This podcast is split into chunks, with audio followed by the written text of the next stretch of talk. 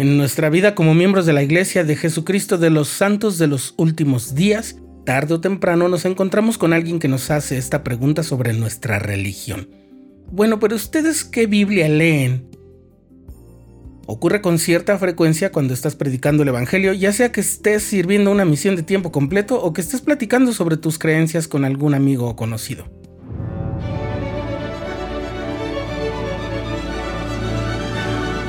Estás escuchando el programa diario, presentado por el canal de los santos de la Iglesia de Jesucristo de los Santos de los Últimos Días.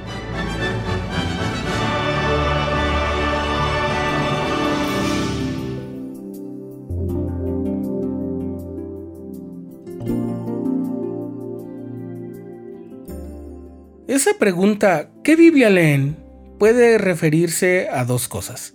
La primera tiene que ver con el libro de Mormón. Cuando el profeta José Smith dio a conocer que estaba traduciendo y con el tiempo pudo publicar el libro de Mormón, los creyentes cristianos de la época reaccionaron de modos muy variados, pero la mayoría lo rechazaron porque consideraban a la Biblia cristiana como un libro con el que se iniciaba y se concluía la comunicación de Dios con sus hijos. Pero además, en su sorpresa por ver aparecer un Nuevo Testamento de Cristo, se diseminó la idea de que la publicación del libro de Mormón tenía la intención de eliminar a la Biblia como la palabra de Dios, por lo que comenzaron a llamarlo Biblia mormona, en tono de cierto desprecio o de burla. Bueno, pero no siempre se refieren a eso. Incluso al interior del gran mundo cristiano ha existido controversia en torno a cuál de todas las traducciones o versiones de la Biblia usa determinado grupo religioso, secta o denominación. Y hoy vamos a descubrir cuál es la Biblia que usamos en la iglesia, de dónde salió y por qué usamos esa.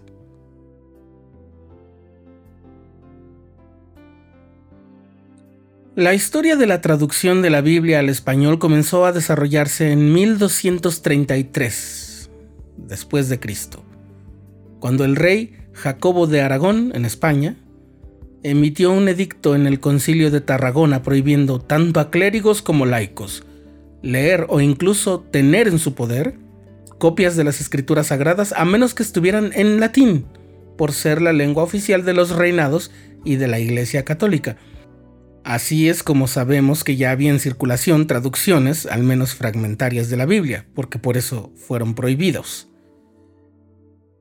También se han descubierto manuscritos del siglo XIII en Madrid con textos bíblicos que parecen haber sido preparados por orden del rey Alfonso X, conocido como Alfonso el Sabio. La versión en español de la Santa Biblia que actualmente usamos los miembros de la Iglesia en habla hispana, es decir, de la Iglesia de Jesucristo de los Santos de los Últimos Días, es conocida como la versión Reina Valera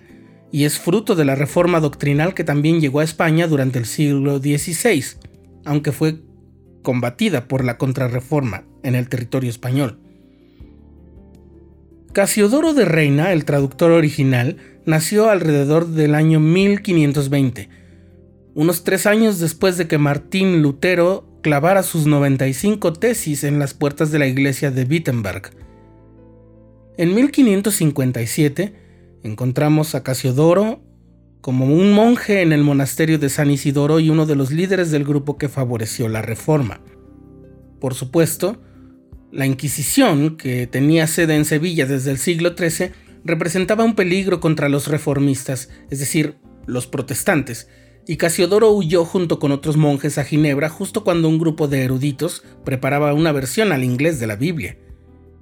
Y entonces Reina se dio a la tarea de emprender su versión al español usando textos hebreos, masoréticos, es decir, la Biblia hebrea, y el texto griego que Erasmo de Rotterdam, de Holanda,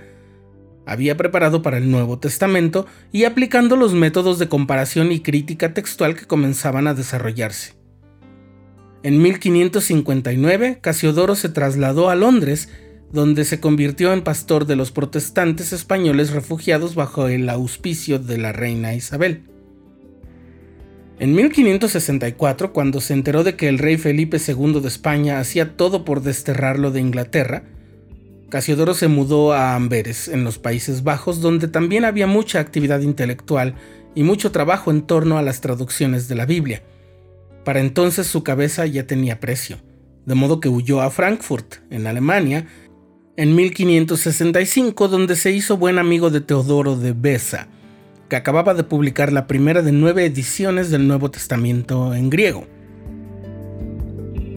En 1568, Casiodoro de Reina finalmente completó su traducción al español de la Biblia y se mudó a Basilea, en Suiza, donde Tomás Guarinos la editó en su imprenta. Para no ser plenamente identificada, la editorial puso en la portada el grabado de un oso comiendo miel al pie del árbol, razón por la cual a esta Biblia se le llamó la Biblia del oso. Diez años después de la publicación de la traducción de Casiodoro de Reina, Cipriano de Valera, que había salido del monasterio con él, inició la revisión de esta importante obra, modernizó la terminología